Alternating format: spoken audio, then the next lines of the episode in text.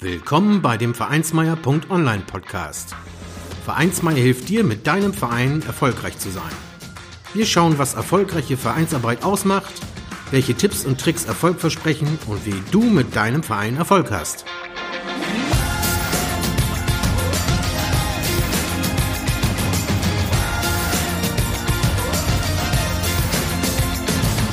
Und hier kommt dein Gastgeber, Carsten Schaschanski. Herzlich willkommen zur nunmehr 34. Folge des Vereinsmeier.online Podcast. In dieser Folge bin ich im Gespräch mit Vereinsurgestein Manfred Theilen aus Delmenhorst. Manfred hat jahrzehntelange Erfahrung als Präsident eines Golf- und eines Tennisvereins, aber auch über seine berufliche Tätigkeit und sein politisches Engagement im Stadtsportbund und im Landessportbund. Er ist vielfach ausgezeichnet worden, unter anderem mit der Ehrenamtsmedaille der Bundesrepublik Deutschland. Er berichtet in diesem Interview aus den Erfahrungen in seinem Vereinsleben und den damit verbundenen Projekten. Ich denke, da ist auch die ein oder andere gute Idee für deinen Verein und deine Vereinsarbeit mit dabei. Wir sprechen unter anderem über das Problem der Nachfolgersuche, die Ehrenamtskarte, den Umgang mit Senioren, der Ball- und Bewegungsschule zur Gewinnung von Mitgliedern und vielen weiteren spannenden Themen. Also gehen wir nun in das Interview. Guten Tag, Manfred. Herzlich willkommen im Vereinsmeier.online Podcast zum Interview. Ich freue mich, dass ich dich hier habe. Hallo erstmal. Hallo. Ja, und dann würde ich dich bitten, gleich für den Start einmal dich kurz vorzustellen. Ja, ja ne, also mein Name ist Manfred Theilen. Ich bin geboren in Oldenburg 1938 und äh, mich hat es dann verschlagen von Oldenburg in den Bereich nach Delmenhorst. Und da habe ich meinen Schwerpunkt dann auch äh, im sportlichen Leben wie auch im politischen Leben gehabt. So, es gab äh, einige Stationen, wo ich äh, schon in der Jugend, sage ich mal, Sport betrieben habe. Da waren Handball und Leichtathletik und Fußball im Vordergrund. Das hat sich später geändert. Und da ist dann Tennis dazugekommen und Golf. Und äh, so habe ich die Palette erweitern können ne, von der sportlichen Seite her und auch dort meine Erfahrungen gesammelt.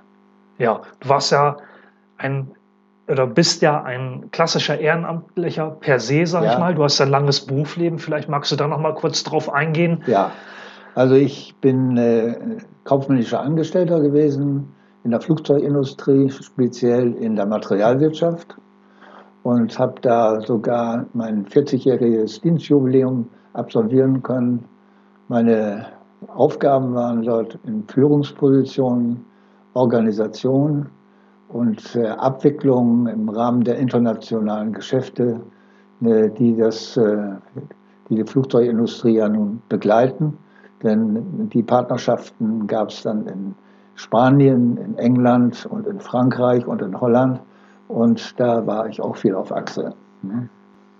Ja, Manfred, wer jetzt gut aufgepasst hat, Jahrgang 1938, der weiß, dass du schon ein bisschen länger dabei bist und äh, kann sich dann auch ausrechnen, dass du pensioniert bist quasi. Aber deine ehrenamtliche Tätigkeit, die hat ja schon vor der Pensionierung angefangen. Wie ging das los? Das ist richtig. Also ich bin 1976 mehr oder weniger durch meine Tätigkeit äh, in der Flugzeugindustrie dazu gekommen, dass ich ne, mich engagiert habe ne, für diesen Berufszweig, habe dann äh, sogar die Ausbildung zum Fachkaufmann für Materialwirtschaft und Einkauf als Dozent begleitet, sodass ich meine Erfahrungen aus, aus der Tätigkeit dort auch einbringen konnte.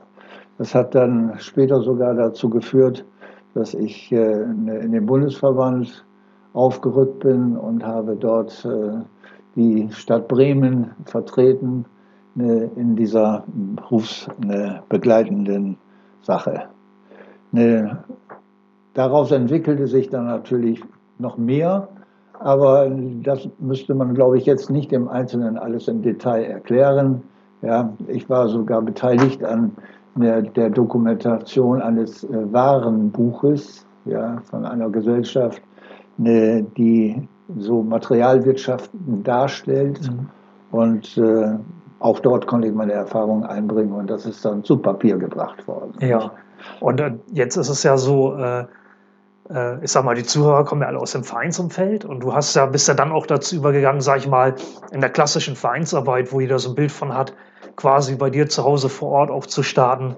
Wie hat sich das dargestellt? Ja, also der Sport, der mich ja nun ein ganzes Leben lang begleitet hat, von Beginn an ne, war ich natürlich in anderen Sportarten auch ne, engagiert oder habe es versucht, zumindest. Ja. Als Spieler quasi zuerst. Als Spieler, ne? das waren dann Handball, Fußball und Leichtathletik. Aber als ich dann nach Delmenhorst kam, wo ich meinen Lebensschwerpunkt hatte, ne, da ist natürlich dann Tennis ne, der Schwerpunkt gewesen und später dann auch noch Golf. So, und ja, das wäre jetzt, was den Sport betrifft. Ne? Genau, und an diesen beiden Sparten äh, bist du dann auch ehrenamtlich eingestiegen. Also ja. erst als Spieler quasi und dann. Richtig. Dann habe ich nachher, also da eine, ja, der Vorstand, oder wir müssen es so sagen, ich bin in einem Hockeyverein, der eine Tennissparte hatte, ja. eingestiegen. So, und ne, der hatte damals schon über 1000 Mitglieder. Und da ne, wurde jemand gesucht für den Vorstand für bestimmte Arbeiten. Das war Organisation und Öffentlichkeitsarbeit. Und da habe ich mich dann zur Verfügung gestellt. Und das habe ich dann einige Jahre auch dort gemacht.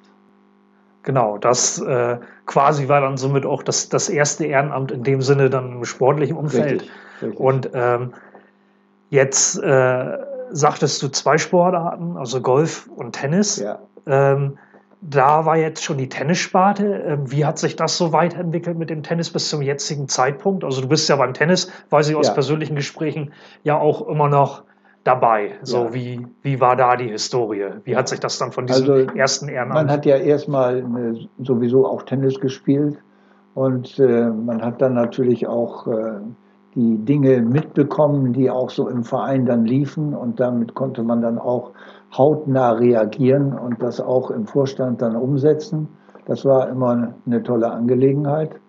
Und äh, das hat dann auch dazu geführt, dass, dass man irgendwann sogar diesen Rahmen schon äh, überzogen hat und hat sich auch noch anderen Aufgaben gewidmet, die dem Sport dienten. Das war dann der Stadtsportbund, der das ganze Geschehen um, um den Sport herum dann zu organisieren hatte. Und da bin ich dann äh, später nach einem, ja, nach einer gewissen Zeit bin ich dort eingestiegen und habe dann erstmal die Aufgabe im Verein ruhen lassen.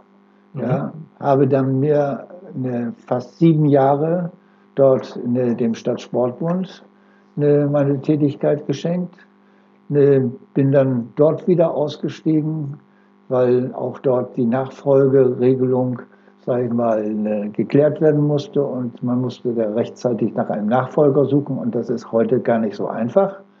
So, und naja, dann war ich wieder frei, hatte mich dann äh, für Golf entschieden, weil das äh, Golfspielen für mich, sage ich mal, eine Möglichkeit war, auch eine Einzel, eine, als Einzelspieler nämlich zu betätigen, nicht ja. unbedingt, dass man einen Partner dafür braucht. Ja, also das war der Grund dafür. Und ja. auch da hat es dann wieder gefunkt und ich bin auch dort eine, ja, letzten Endes eine, durch die Organisation und durch meine Kenntnisse in den Vorstand gekommen und habe also den Verein nachher sieben Jahre als Präsident geführt. Ja, in der Golfsparte. Genau. In der Golfsparte. Ja, spannend. Und dann hat es sich aber dann doch wieder zum Tennis verschlagen, ja, wenn ich das so richtig vor Ja, vollkommen richtig. Also es war so, ne, der Verein, der Hockeyverein mit dieser Tennissparte, der ne, stand kurz vor seinem 100-jährigen Jubiläum und da hat es einen Knacks gegeben und da ging ne, der Sportverein in die Insolvenz. Die Insolvenz war damit begründet, wir hatten zwei große Hallen, Tennishallen, die waren nicht mehr ausgelastet und so waren dort die Lasten höher als die Einnahmen und dadurch ist das Ganze ja, über Kopf gegangen. Ja. Und mein Wiedereinstieg hatte dann damit zu tun, dass ich aus der Insolvenz versucht habe, diese Hallen wieder zurückzugewinnen und um auf der Anlage dort an der Letestraße in Delmenhorst die, die Möglichkeit für den Tennissport wieder herzustellen. Ja. Und da habe ich, äh, ja, hatte ich meine intensiven zwei Jahre als Sonderbeauftragter. In dieser äh, Aufgabe habe ich dann versucht, äh, das so abzuwickeln, dass wir wieder imstande waren, selbst über die Tennishallen zu bestimmen und nicht durch andere fremdbestimmt waren. Ja, ja. Das ähm, heißt, bei dem Tennis bist du auch heute noch aktiv ähm, ja. in der Funktion des Vorsitzenden, ja? Ja, das nennt sich da auch schon Präsident. Ach so, ja. ja. Ne, es war eben so, dass Ruderclubs und Golfvereine und Tennisvereine ja. haben die Vorsitzenden mehr oder weniger als äh, Präsidenten benannt. Ja. Und äh, das war also hier in diesem Fall auch so. Ja.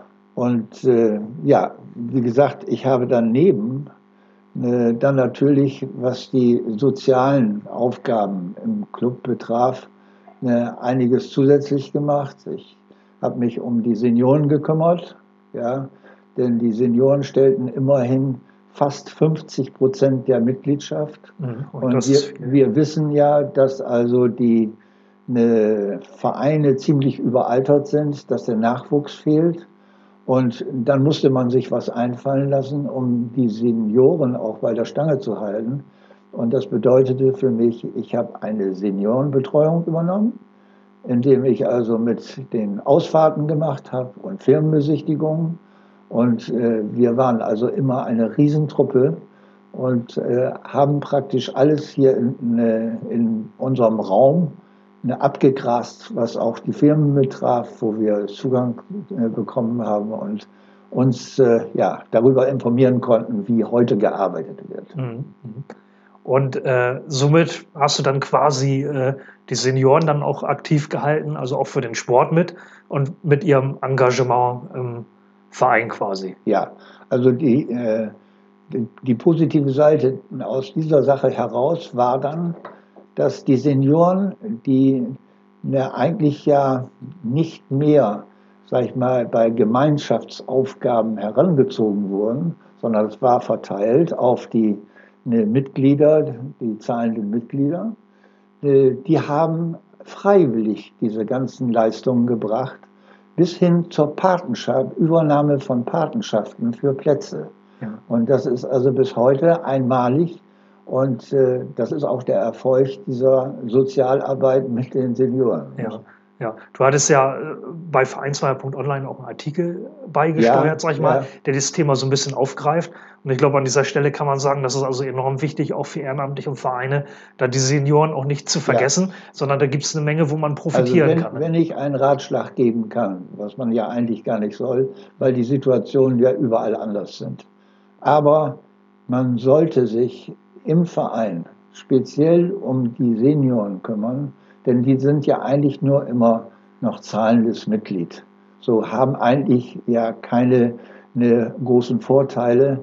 Ne, und das ist ein Fehler, wenn man da nicht darauf achtet, dass die ein Angebot bekommen. Ja, und ne, wenn es noch so klein ist und die sind sowas von hilfsbereit, weil die in ihrem ne, Freizeitverhalten ja, ne, die suchen ja nach irgendeiner Aufgabe. Zu Hause mit einem Einkaufszettel durch die Gegend zu laufen, das wollen sie nicht. Ja, sie wollen eine Aufgabe übernehmen und stellen sich dort gerne zur Verfügung. Und das ist meine Erfahrung, das war sehr positiv. Ja, spannend. Jetzt haben wir ja schon, ich sag mal, einen ganzen Ritt durch deine Vereinskarriere ja. quasi, quasi an der Stelle. Äh, Gab es so bestimmte Rollenfunktionen, die du im Verein innehattest, wo du sagst, so, das hat dir eigentlich am meisten Spaß gemacht oder am meisten gelegen? Kann man da so differenzieren? Also ja. bei der Vielzahl der Tätigkeiten, die du so gemacht hast? Also dadurch, dass ich auch äh, im beruflichen Leben ja viele Führungsaufgaben gehabt habe, ne, war es natürlich angezeigt, auch im Verein, sage ich mal, diese Rolle ja nicht direkt zu übernehmen, aber zumindest die Organisation so aufzubauen, dass das Ganze auch funktioniert und dass das miteinander ne, auch passte. Es ist ja vielfach, sind es ja Personen, die vor dem nie miteinander zu tun gehabt haben. Und die sind alle ehrenamtlich tätig. Und da kann man nicht die Maßstäbe ansetzen, wie es im Berufsleben ist. Ja, Im Berufsleben ne, zeichnet sich das ja eben dadurch ab, dass es eine Vorgesetztenrolle ist und der Vorgesetzte bestimmt, äh, was richtig und was falsch ist, mehr oder weniger. Und im, im Sport muss man dafür eine demokratisch Mehrheiten bekommen und überzeugen. Ja, und die Ansprache ist natürlich eine ganz andere, die erfordert viel Einfühlungsvermögen, damit auch das, was gewünscht wird, auch dann letzten Endes dabei rauskommt.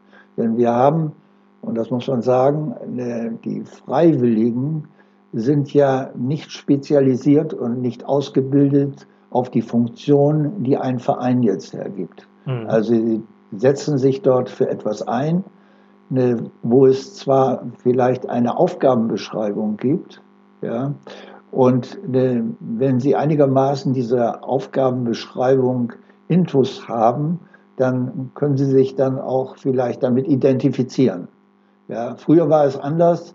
Da hat man eben gesagt, ne, du machst das schon, ne? du kannst das auch, wie der, dein Vorgänger das gemacht hat. Da wurde nicht über die Inhalte gesprochen. Mhm. Aber sowas kann sich heute kein Verein mehr leisten. Der braucht vernünftige Leute an der richtigen Stelle, damit das ganze Vereinsleben funktioniert. Ja, und da hast du dich quasi, also da äh, beim Golf und beim Tennis war das ja jeweils in dieser Präsidentenfunktion. Das passte dann auch ja. auf dich äh, in der Kombination mit den beruflichen Erfahrungen. Und dann bist du ja auch da an der Rolle gewesen, ich sag mal genau an diesen organisatorischen Themen ja. zu, zu arbeiten. Ja. ja. Also die Aufgaben der Organisation, das ist eine Primäraufgabe ne, für alle Vereine. Ne, wenn die Organisation nicht steht und die Basis damit nicht geschaffen worden ist, dann gibt es nur Chaos. Dann weiß auch keiner, was er zu tun hat. Und das muss eben durch eine gute Organisation sichergestellt werden. Ja. Äh, das geht hin über die einzelnen Positionen, die ja, ne, sag ich mal, in so einem Verein vergeben werden. Ne, ob das Öffentlichkeitsarbeit ist, ob das der sportliche Bereich ist. Ne, aber bei uns war es natürlich dann etwas anderes und das gilt sowohl für Tennis wie auch für Golf, dass hier eine das sind reine Wirtschaftsunternehmen geworden. Ja, die werden geführt wie eine Firma. Denn letzten Endes ne, haben die Eigentum und haben sogar Verpach Vermietung und Verpachtung. Ja. Und ne, das erfordert ein ganz anderes äh, ne, Terrain, sage ich mal, was jetzt äh, die Qualifikation auch der einzelnen Leute betrifft. Ja. Ne?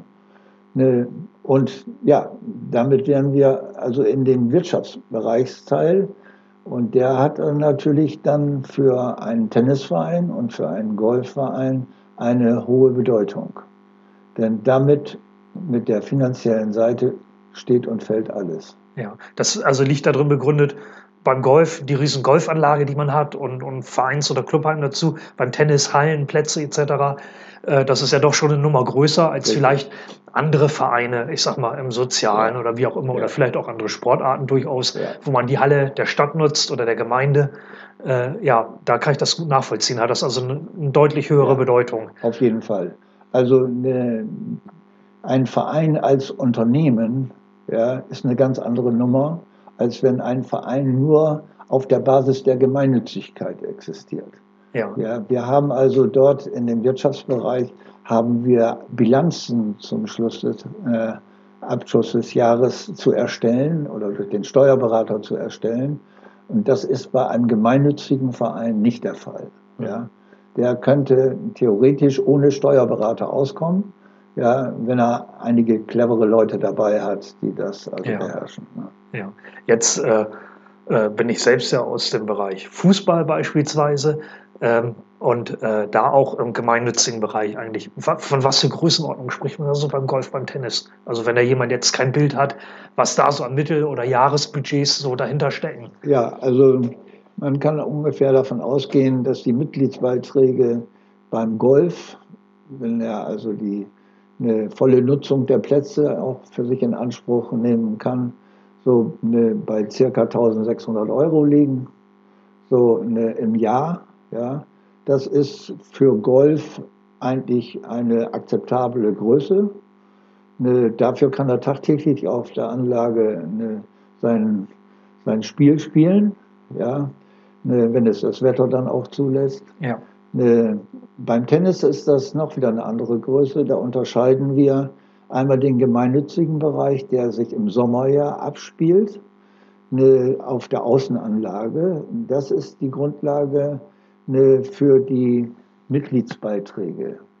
Geht man aber im Winter in die Halle, dann ne, betritt man ja einen Wirtschaftsbereich und das ist vollkommen losgelöst von einer Mitgliedschaft. Ja, das also bedeutet, die Leute bezahlen dann für die Hallenzeit Richtig, nochmal gesondert. Die bezahlen ja. noch da extra für. Ja. Ne? Sie kriegen zwar einen Bonus, weil sie Vereinsmitglied sind ja. und wir ja als Verein diese Hallen betreiben und dass da ein gewisser Anreiz da ist für sie. Äh, ja, so, so, so läuft das ab, ja. Ja, und dann kann man sich ja schon vorstellen, wenn man sowas dann mal hochrechnet, ein paar hundert Mitglieder hat, dann kommen da schon für so einen Verein äh, ordentliche jährliche Summen an, an ja. Einnahmen, aber auch an Kosten natürlich. Auch also ne, es ist leider heute so, dass ne, die gemeinnützigen Bereiche von den Vereinen heute schwer nur mit den Mitgliedsbeiträgen zu deckeln sind. Und so geht es bei uns genauso im Tennis. Ja.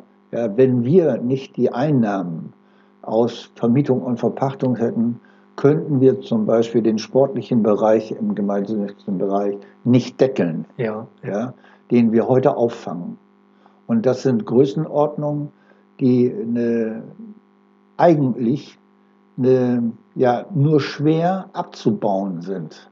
Und wenn man nicht mehr diese Möglichkeiten hat, über Vermietung und Verpachtung das auszugleichen, dann krebsen alle Vereine immer nur am Limit ja, und müssen jedes Mal die ne, Mitglieder wieder bitten, über Umlagen oder Beitragserhöhung, sage ich mal, ne, das, was notwendig ist, auszugleichen. Ja. Ähm, jetzt ähm, weiß ich ja, ihr habt auch eine gewisse Gastronomie auch. Ich denke, beim Golf gibt es auch. Das ist dann vermutlich auch nochmal eine Einnahmequelle oder ist das jetzt im Vergleich zu Platzmieten oder so keine Relation? Nein, also die Restaurationsbetriebe, ob im Golf oder auch im, ne, beim Tennis. Ne, beim Tennis haben wir eine Vereinsgaststätte, die wir verpachtet haben. Die gehört zur Tennishalle. Ja.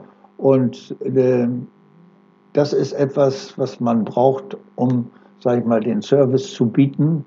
Ne, es kommen auswärtige Mannschaften, ne, die müssen bewertet werden. Und so ist auch eine solche, so eine Restauration erforderlich und äh, ne, ja, deckt sich, da muss man sagen, dass die Kosten für diese Seite relativ niedrig gehalten werden, damit der Gastronom auch auf der anderen Seite eine, sein Auskommen hat. Mhm. Ne, beim Golf ist es ganz anders. Da sind die Eigentümer, haben auf der anderen Seite ein, eine, einen Pächter für das Lokal und das ist meistens nicht in Verbindung mit dem Verein zu bringen. Jetzt weiß ich ja über diese äh, Tätigkeit, ich sag mal, also wir, wir hatten ja gerade ein, ein Thema schon mal angesprochen, ähm, das Thema Nachfolger. Jetzt bist du ja schon sehr lange dabei. Ja. Und ich weiß jetzt persönlich auch, dass du dich damit beschäftigt hast. Ja. Vielleicht können wir da auch mal drauf eingehen. Also du bist ja Jahre als Präsident quasi tätig und irgendwann stellt sich ja auch die Frage, wer führt das denn fort? Und, ähm, also das ist äh, ein ganz heikles Thema bei mir. Ne, ich habe äh, mir eigentlich immer gesagt, ich muss nicht mit 80 Jahren auch noch ein Präsident sein. Ja. Ne, beim Stadtsportbund und auch beim Golf habe ich das geschafft. Man hat mich als Ehrenpräsident würdigt entlassen. Ja, ja. So, beim Tennis, da bin ich ja später wieder eingestiegen, weil die meine Hilfe brauchten und habe mich bereit erklärt, dann eine, die Mannschaft heranzuführen, dass sie eine, auf allen Ebenen, wo sie also eine Leistung zu bringen hatte, auch im betriebswirtschaftlichen, dass sie damit klarkommt. Und ich wollte eigentlich nur begleiten. Mhm. Aber diese Begleitung wurde dann eben zur Präsidentschaft auch beim Tennis. Ja. Und jetzt versuche ich schon seit mehreren Jahren, oder zumindest seit drei Jahren, eine, einen Nachfolger zu suchen. Habe dann auch einen gehabt. So, den habe ich ein Jahr eingearbeitet mhm. und plötzlich stellte sich heraus, ne, dass er dafür nicht die Qualifikation bekam und auch nicht so akzeptiert wurde, wie man sich das sonst vorstellt.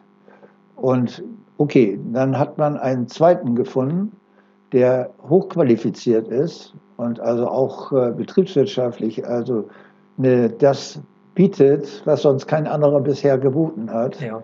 Und den habe ich dann auch zwei Jahre lang ne, als Assi gehabt. Ja. Der war stellvertretender ne, Präsident und jetzt plötzlich, wo es äh, ja zu dem Wechsel kommen sollte, wo ich gesagt habe, ja, das ist Schluss für mich, ja. ne, da muss ich dann zur Kenntnis nehmen, dass der gute Mann meint, dass er noch nicht so weit sei und ne, ja, das, was dort an Zukunftsaufgaben auf den Club zukommt, dass er nicht glaubt, die bewältigen zu können. Ja, ja. So. Ja, also das heißt also so der eine Ansatz, den man da raushört, war ja auch über den Stellvertreter. Ja. Äh, das wäre der stellvertretende Präsident, in anderen Clubs vielleicht der zweite Vorsitzende, ja, ja, quasi jemanden aufzubauen über die Zeit. Ähm, jetzt ist es natürlich so, äh, wenn jemand so lange dabei ist wie du, sind die Fußstapfen ja auch groß, ich sag mal, oder die Schuhe, in die man da äh, treten muss. Ist dann denkbar, ist das ein Modell oder wie schätzt du das ein, dass man dann auch die Rollen verdreht irgendwann, dass er oder der Nachfolger Präsident ist und du eine Weile noch der Stellvertreter? Oder wie kann man so diese Hürde überbrücken, die du ja auch also, dargestellt hast, die jetzt da es ist? Ist natürlich so, wenn man äh, jahrelang Präsident gewesen ist, dann äh, sieht man, wenn man zurückgeht in die Position der Zweiten, äh, dass man ja vielleicht abbaut ja. Und das will man nach außen hin ja auch nicht so zeigen. Ja. So, dass man ja immer für den Verein da ist, sage ich mal, und ne, alle Probleme, die der Verein hat, auch weiter begleitet. So, auch mit seinem Wissen und äh, mit seinem persönlichen Einsatz. Ist ja gar keine Frage. Aber es muss jemand sein, der das Amt übernimmt, so, und der letzten Endes auch dafür gerade steht. Ja. Aber eben mit der Unterstützung des alten Präsidenten, aber nicht unbedingt in einer Funktion. Ja. Vielleicht als Sonderbeauftragter, ja. so wie, er, wie ich auch eingestiegen bin. Ne? Also so ein bisschen ohne kaltes Wasser geht sowas nicht. Ne? Ich sag mal, da muss natürlich der restliche Vorstand mit stützen und einarbeiten, aber so ganz ohne kaltes Wasser. Sonst verlängert man jedes Jahr wieder und ne, man gewöhnt sich daran, der macht das schon. Ne? Ja. Und das geht so nicht. Also so kriegt man keinen Aufbau hin für die Zukunft. Ja, ja.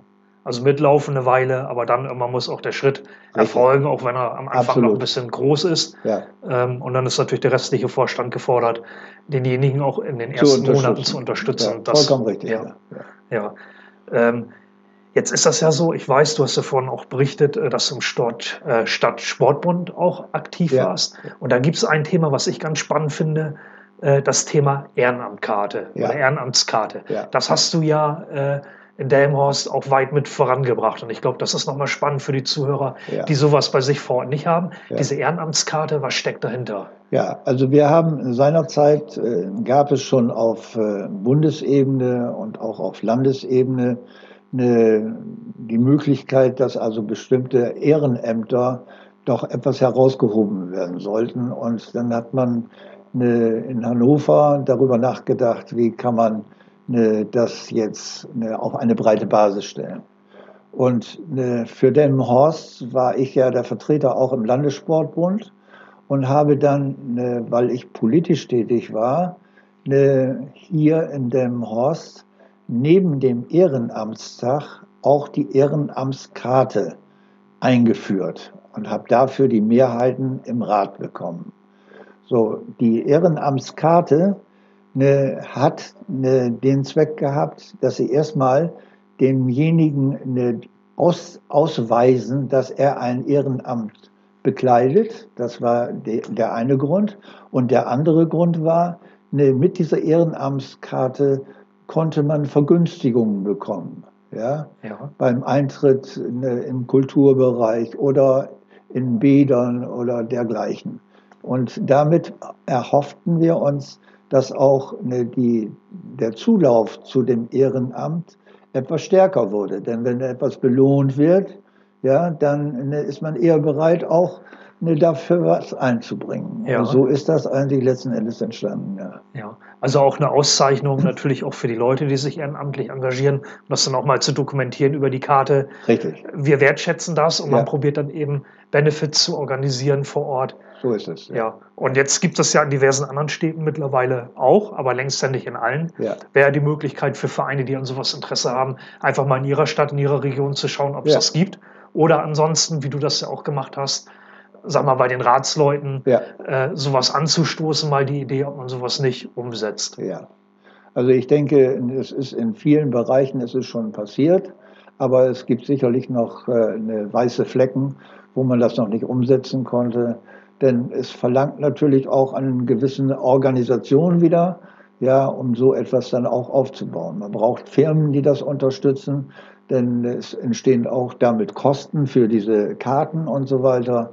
Ne, Aber das hat sich hier alles gerechnet und wir haben das jetzt schon fast über zehn Jahre. ne? Ja, und das läuft gut. und Wunderbar. Wird genutzt. Jedes Jahr kriegen die alle eine neue Karte, ne, weil die Gültigkeit dann immer für ein bis eineinhalb Jahre Ja, ist. Ne? Das ist dann verbunden, weil ja Leute auch ein Jahr oder zwei in der Funktion sind und man dann mal gucken muss, Ja.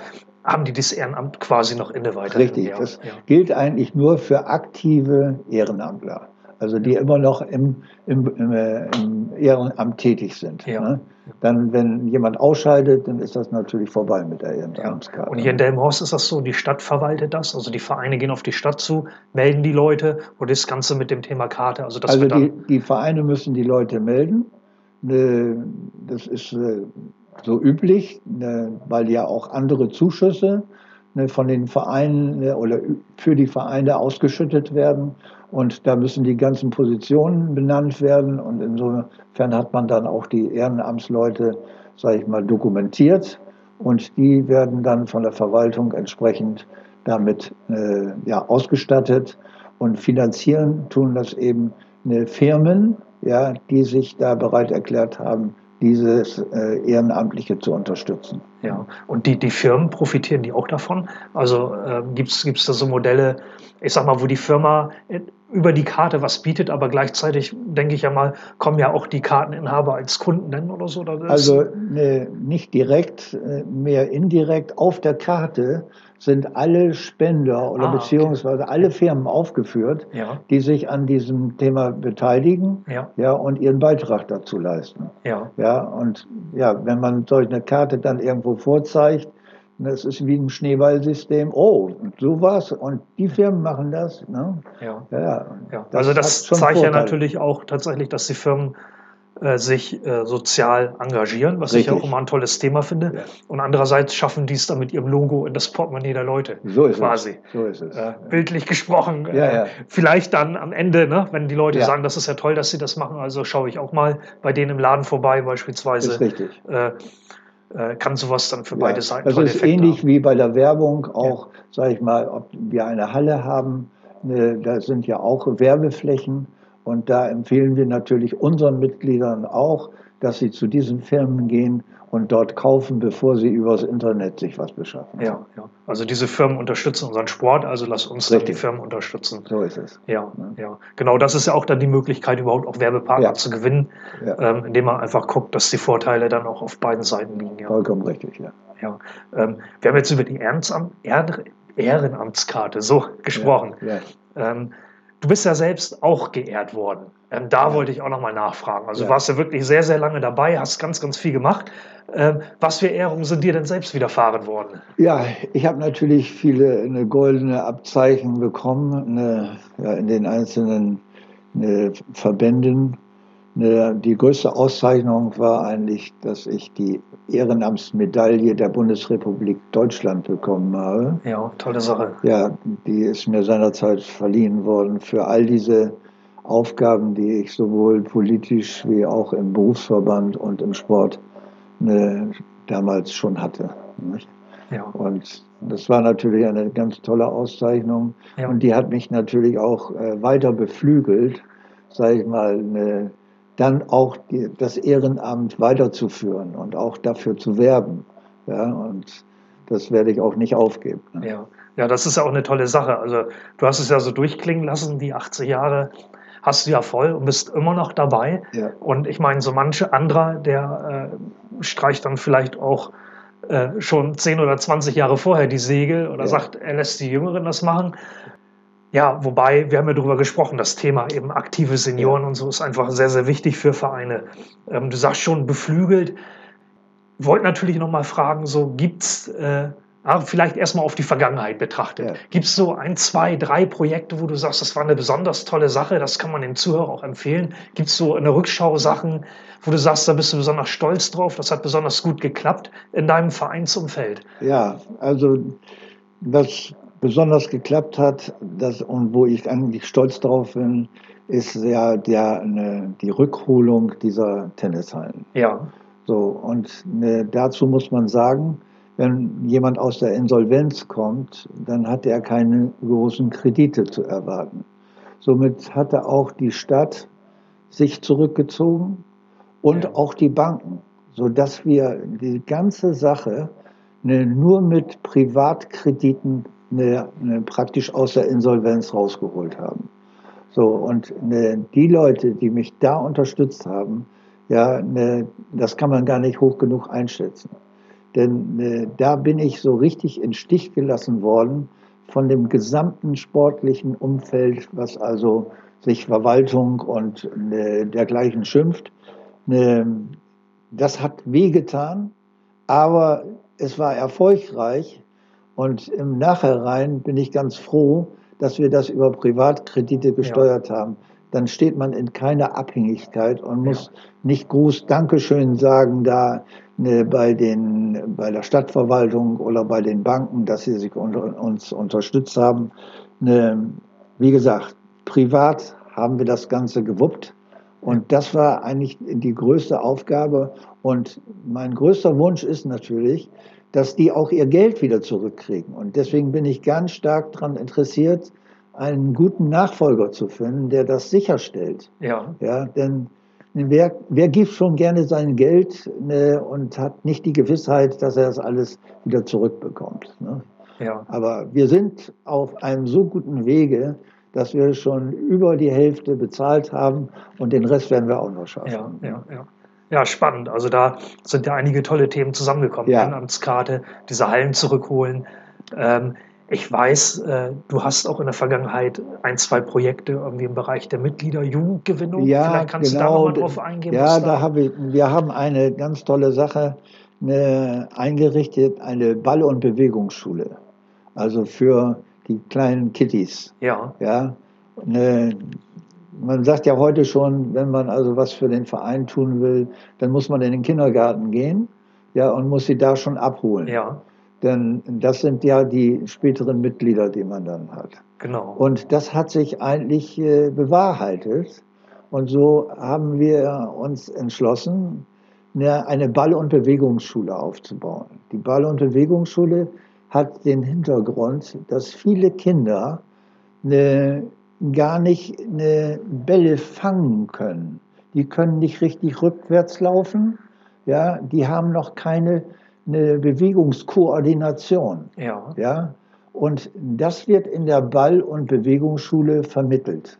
Ja, und in einem weiteren Stadion wird das erst in Verbindung mit Tennis gebracht. Ah, das ist also quasi ein Einsteigerangebot, was ihr habt. Richtig. Und wenn die Kinder, ich sag mal, dann auf den Geschmack gekommen sind an der Bewegung und eben auch gerade diese Bewegung Ja. gelernt haben, dann äh, greift dann euer Tennisangebot quasi. Richtig. Ja. Also derjenige, der das vermittelt, ne, der hat also die Gabe, sage ich mal, sich auf diese Kinder einzustellen und ne, schafft es, sage ich mal, dass die Kinder begeistert sind und den guten Mann, ne, der das umsetzt, eine, ja, praktisch in ihr Herz geschlossen haben. Ja. Die werden so, der wird sogar zum Geburtstag, vom Kindergeburtstag eingeladen. Ja, das ja. ist also eine solche tolle Sache. Ja. Und die ersten Erfolge sind äh, schon da, die aus der Bewegungsschule äh, gekommen sind.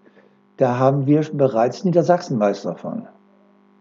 Ja, äh, also Niedersachsenmeister in der Bewegungs- Schule Nein, oder im, im Tennis. Tennis, dann? Im Tennis, Im ja. Tennis. Ah, Donnerwetter, ne? ja. Also ja. aus dieser eine Anfangsformation ja. ja der Bewegungs äh, des ah, okay. Spiels. Ja. Tennis übergegangen und dann da schon Erfolge erreicht. Und die sind so leicht da reingekommen, dass sie in ihrer Altersklasse da schon Niedersachsenmeister geworden sind. Ah, und heute also ne, die, alle Turniere besuchen und äh, weiter auf dem Vormarsch sind. Ne?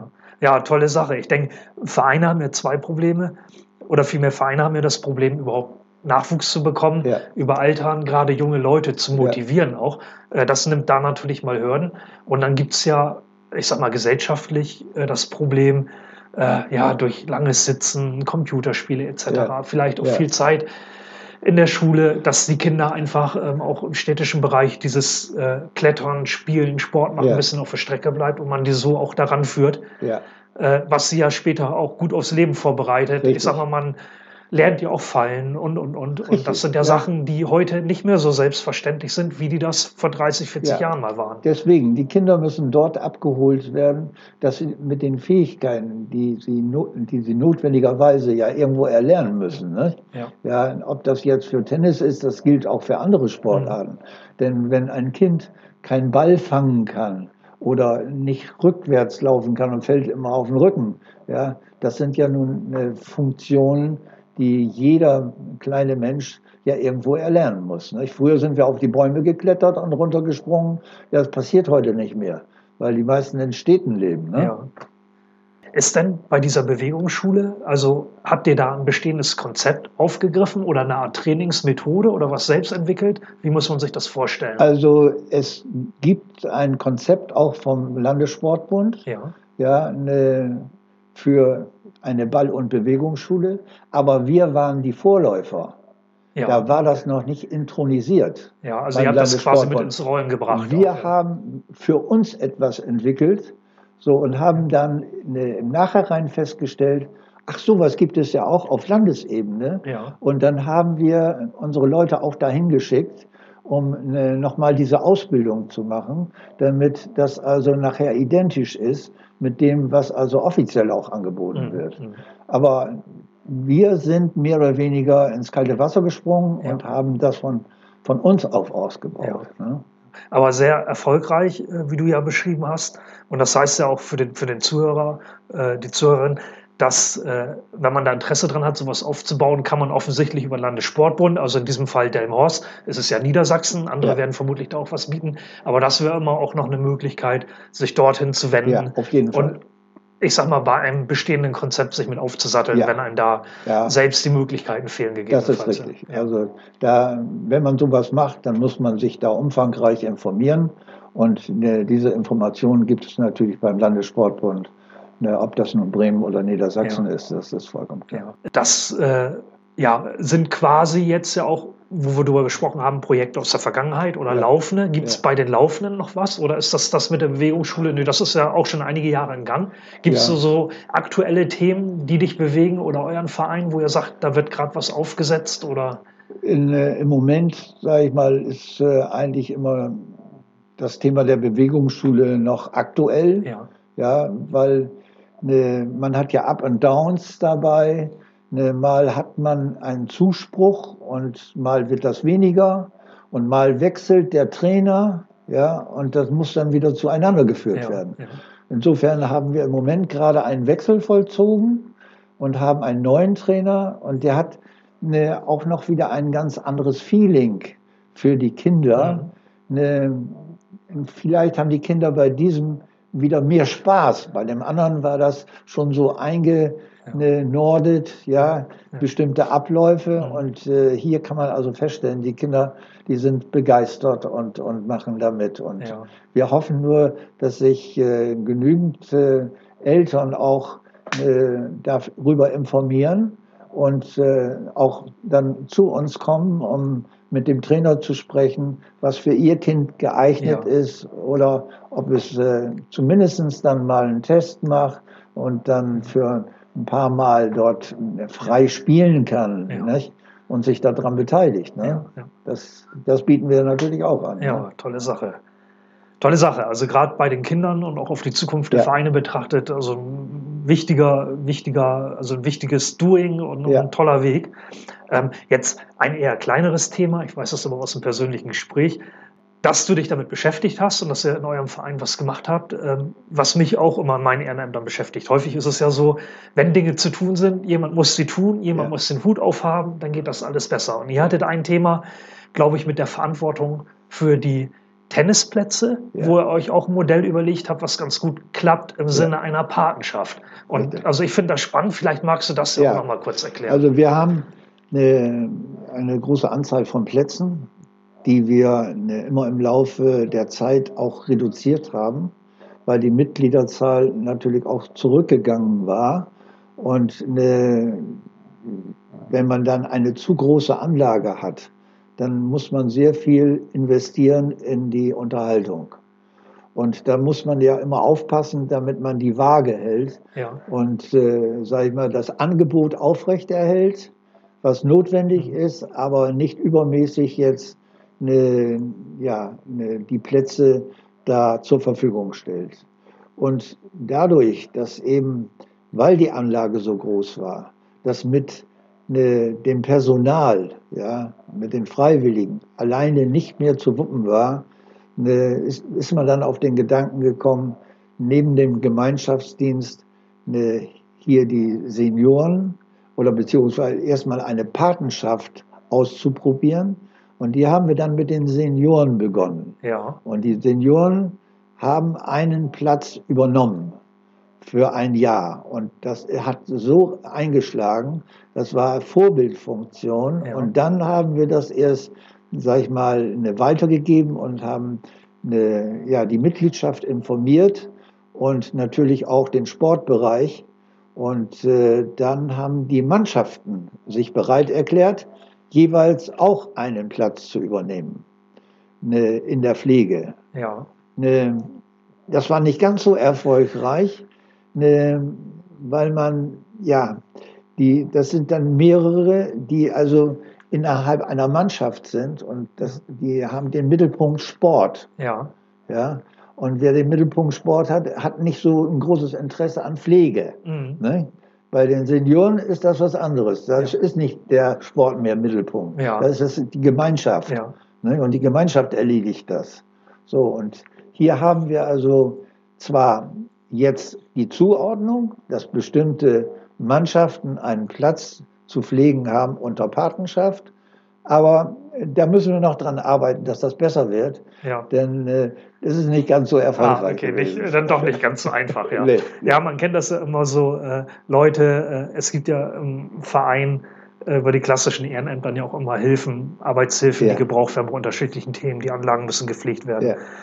Äh, ja, und dann ist mit man könnte mal, so nützt einem häufig nicht so viel, sondern jemand muss den Hut aufhaben, jemand muss ja. sich drum kümmern und auch im Fußball mache ich durchaus auch die Erfahrung, dass dann äh, bei den Jüngeren, die wollen einfach Fußball spielen und äh, wenn man dann bei der Uli-Truppe beim Fußball guckt, die sind da schon ganz ja. anders engagiert, die legen dann auch mal handwerklich los und da ist es dann ein bisschen äh, leichter, ja, dann auch mal die Helfer für solche Aktionen zu gewinnen. Apropos ne, Fußball, fällt mir jetzt gerade ein, wir haben auch noch zusätzlich äh, etwas geschaffen, wir haben ja eine Freianlage von den Hockeyleuten und äh, die wird von, den, von der Stadt gepflegt ja. und wurde also auch nicht mehr vollumfänglich benutzt. Ja, weil, weil die Hockeyteams auch kleiner waren oder die Anzahl Nein, der... weil die Hockeyteams auf Kunstrasen jetzt ah, spielen. Okay, ja. So, und dies war alles noch Naturrasen. Ja, ja. Und da wir eine Soccerhalle haben, ja, habe ich dann eine, eine eine Fußballabteilung gegründet, ja. ja. die nur für die Außenanlage ja, zuständig ist. Und da haben wir einen Fußballplatz ne, von der Stadt gemietet, ja. Ja, wo wir dann eine Jugendtore aufgestellt haben. Und so haben wir auch einen Zuspruch ne, über die Fußball Leute, die nicht in Vereinen waren, bekommen. Ach so, ja. Ja, die konnten bei uns für ein kleines Geld, für 20 Euro im Jahr, Ja, ja. konnten die im Sommer auf der Außenanlage Fußball spielen. Ja, und waren gleichzeitig versichert über den Landessportbund. Ne? Ah, und das habt ihr quasi in dem Verein, wo dann eben auch Tennis und Hockey gespielt wird, als zusätzliches Angebot Richtig. gestaltet. Ja. Und das gab es vor dem auch noch nicht. Ja, also Leute, wo vielleicht der Verein, denen das ein bisschen zu viel wäre, engagiert, im Ligabetrieb mitspielen zu müssen, wie auch immer, Richtig. sondern die einfach vielleicht mal ein bisschen in der Freizeit ein bisschen entspannt kicken wollten, die haben dann so eine Möglichkeit gefunden. So wie es die Firmenfußballer machen. Ja. Ne?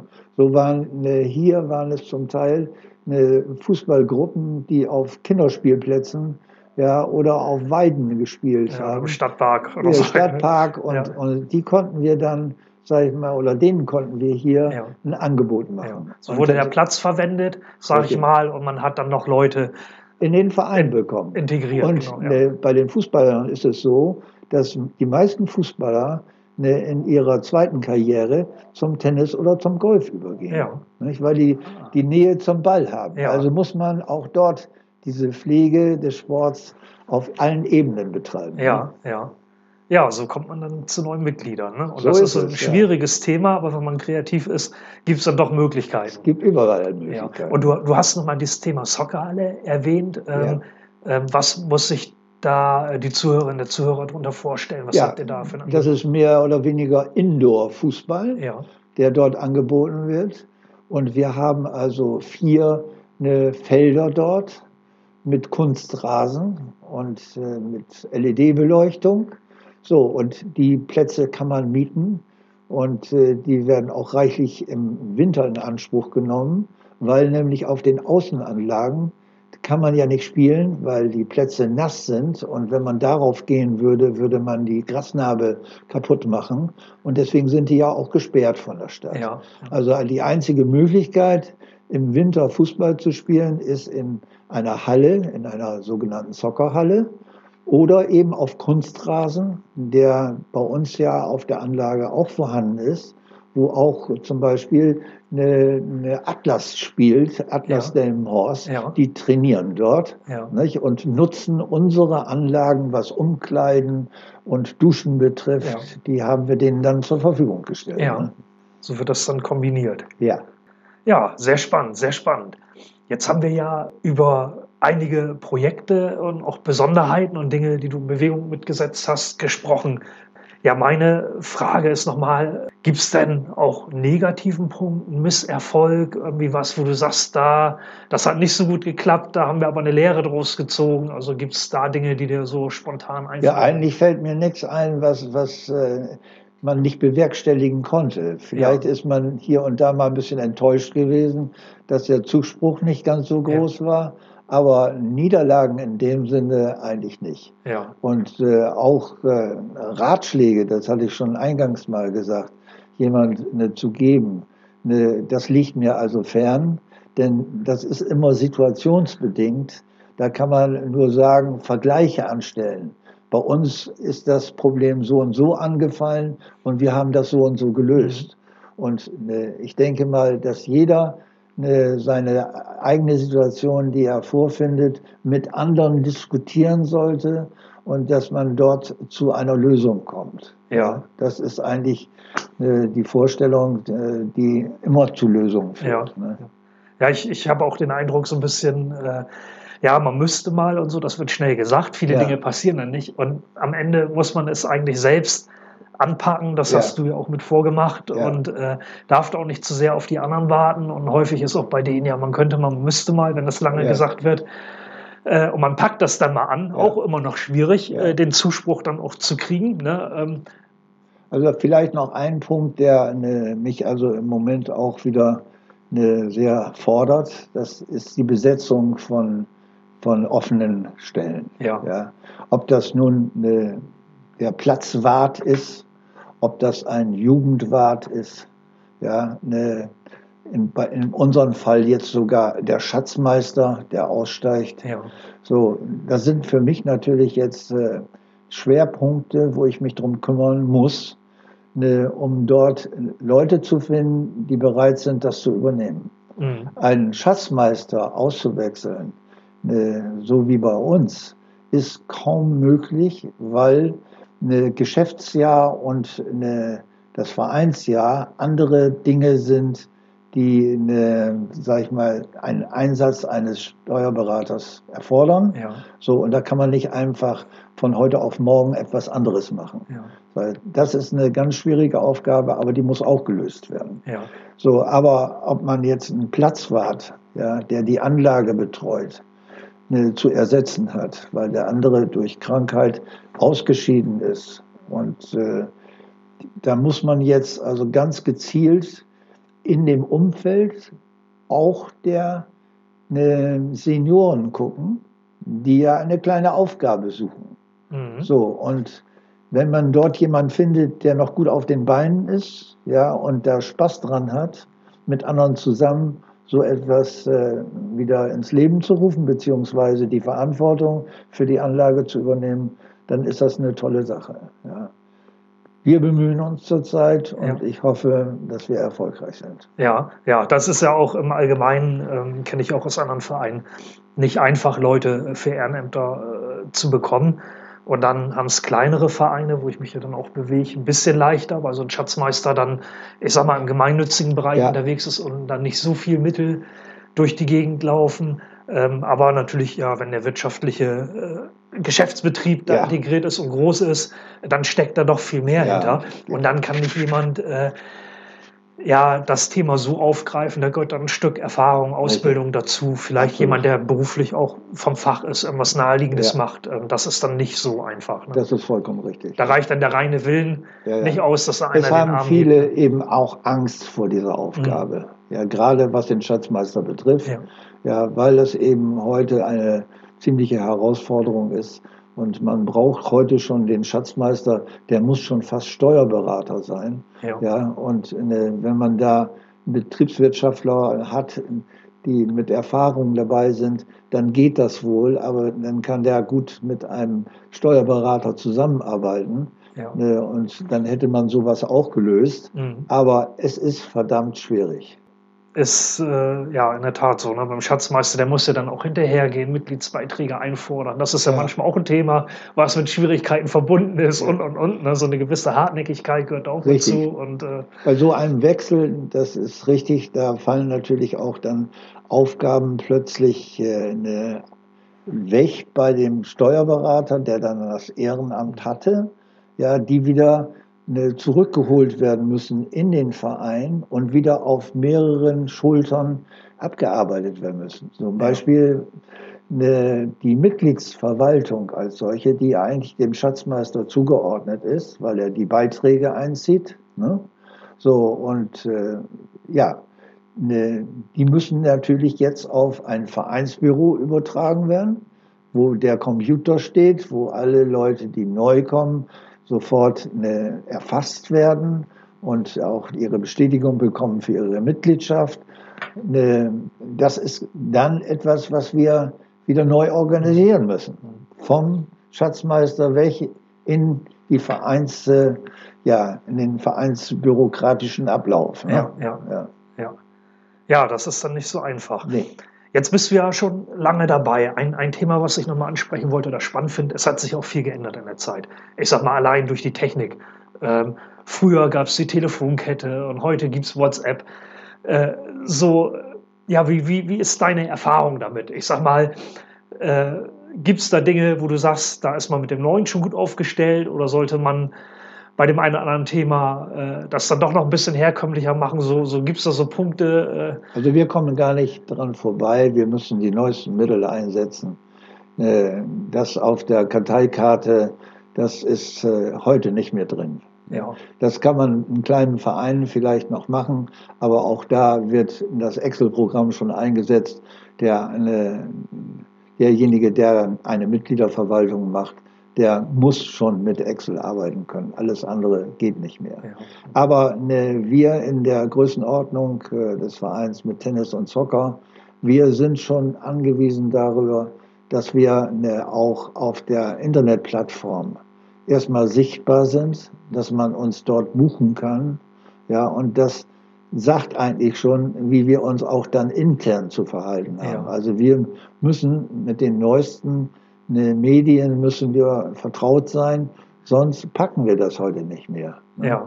Ne, ich bin zwar selbst als Autodidakt angefangen und äh, beherrsche heute zwar meinen Laptop und äh, auch äh, was mein Handy betrifft, mhm. da kann ich eigentlich ganz gut mit umgehen. Ja. Aber das sind schon Herausforderungen für ältere Leute, die sich da einbringen wollen. Die sind da nicht alle auf dem Level, dass sie das machen können. Ja, ne? das also auch da brauchen wir ohne, die ja. Jüngeren. Ja. Ne? Und die Jüngeren müssen auch bereit sein, eine, da Verantwortung mit überzunehmen. Ja. Überzunehmen ja. Ja. ja, verstehe. Gibt es äh, also Dinge, ich sag mal, wir haben jetzt so in die Vergangenheit ein bisschen geguckt, was aktuell läuft. Gibt es so Punkte, wo du sagst, na, ein, zwei Projekte habe ich dann noch, die ich mir überlege für die Zukunft, die ich nochmal anschieben würde? Oder wie sieht da so, wie sehen da bei dir dann so die nächsten ein, zwei Jahre also aus? Also wir haben eigentlich, was äh, die Zukunft betrifft, haben wir uns äh, gut positioniert. Wir haben seinerzeit, wie wir die Hallen übernommen haben, haben wir eine, neben dieser privat finanzierten Übernahme haben wir investiert in neue Heizung für beide Hallen wir haben in LED-Beleuchtung investiert. Das war natürlich alles rentable eine Investition, die sich irgendwie auszahlen. Ja? ja. So, ne, das heißt, in den ersten Jahren konnte man nur so arbeiten, denn man muss ja die Einnahmen und äh, Ausgaben auch bei Investitionen, selbst wenn sie längerfristig sind, ne, muss man ja in Einklang bringen. So, und jetzt, so bei Klein, sind wir in der Lage und müssen eine Investition betreiben, die sich nicht mehr rechnen, aber die ganz einfach zur Erhaltung der Anlage bzw. der Hallen gehören. Ja. Nicht? So, und dann fällt es uns schon etwas schwerer. Gott sei Dank werden wir auch da eine, unterstützt. Es gibt Zuschüsse über den Landessportbund und es gibt auch Zuschüsse von der Stadt für investitive Maßnahmen. Ja. Und da sind wir auch ganz froh drüber. Die haben wir auch genutzt. Und äh, die Abwicklung ist eigentlich problemlos. Schwierig wird es immer nur, ne, wenn, ne, ja, wenn Gelder für die mhm. Finanzierung dieser Projekte zur Verfügung gestellt werden müssen, unsererseits. Wenn wir nicht zu den Banken hingehen können, muss ich also auch wieder hier ne, die Mitglieder bitten, ob sie uns äh, einen Kredit einräumen für eine kürzere Zeit, ja, dass wir uns solche Investitionen dann auch leisten können. Ja, ja.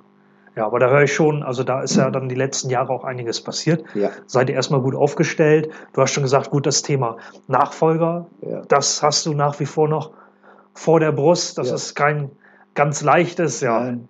Aber wir hoffen, ne, dass also auch diejenigen, die also dort äh, bisher tätig waren, und voll mitgezogen haben und die, die Probleme kennen, dass ich gemeinsam mit denen diese Probleme, die restlichen Probleme auch noch lösen kann. Ja, ja, das hört sich gut an. Ja. ja. Hast du, hast du äh, für den geneigten Zuhörer, die geneigte Zuhörerin, hast du ähm, aus deinem Erfahrungshorizont noch den einen oder anderen Tipp oder Trick? Ja, also es, Tricks oder einen Tipp gibt es eigentlich nicht. Das ist alles zielorientiert. Ja kann man das nur beantworten, ne, wenn jemand ein Problem hat. Ja, ne, meistens ist man auf sich selbst gestellt, so etwas zu lösen. Ja. ja. Da kann einem meistens keiner helfen. Ja. Ne. Ähm, ja, was ja auch schon mal ein guter Hinweis ist. Ich glaube, ja. ich komme selbst auch immer mehr und mehr zu der Erkenntnis, äh, wenn man dann will, dass was Gutes passiert, dann ja. muss man das auch selbst anpacken. Ja, genau. Und ähm, auch selbst, auch in der Kommunikation, die Leute ansprechen. Am besten das auch persönlich. Reden äh, ist wichtig. Genau. Reden ist wichtig. Ja. Also von alleine passiert überhaupt nichts. Genau, und ich glaube, auch in Zeiten von WhatsApp äh, ja. kommt das, glaube ich, ein bisschen zu kurz. Man denkt dann immer, alle Leute sind informiert, aber da passiert dann nichts drauf. WhatsApp ist eine gute Sache, weil man Botschaften loswerden kann. Ja, ja aber das Reden fehlt. Und da muss man also nachlegen. Ja.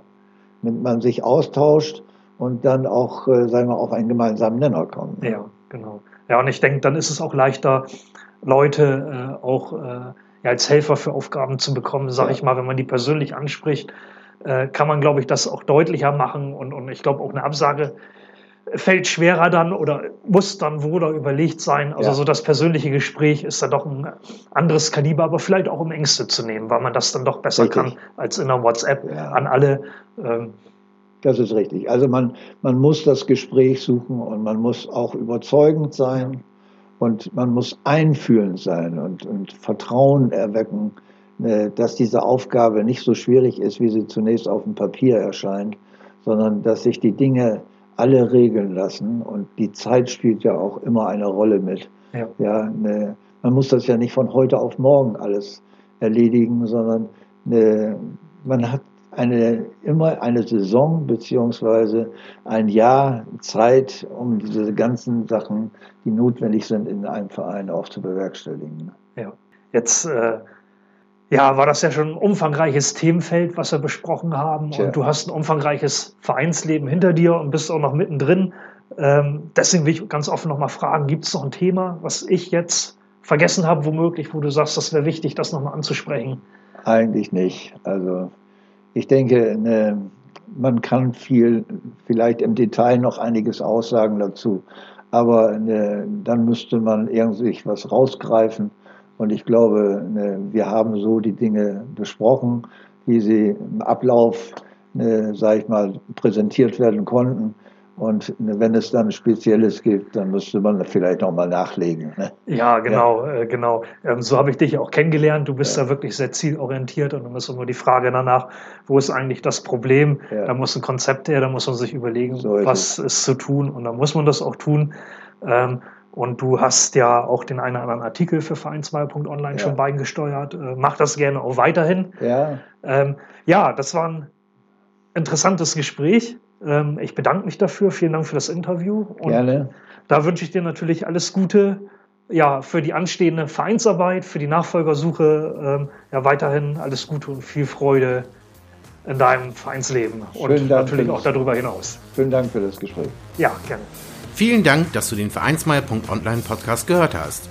Wenn es dir gefallen hat, hinterlasse doch eine 5-Sterne-Bewertung oder markiere Vereinsmeier.online bei Facebook, Twitter, Instagram oder Steamit mit einem Gefällt mir. Vielen Dank für deine Unterstützung. Und höre gern wieder rein, wenn es darum geht, in und mit deinem Verein erfolgreich zu sein.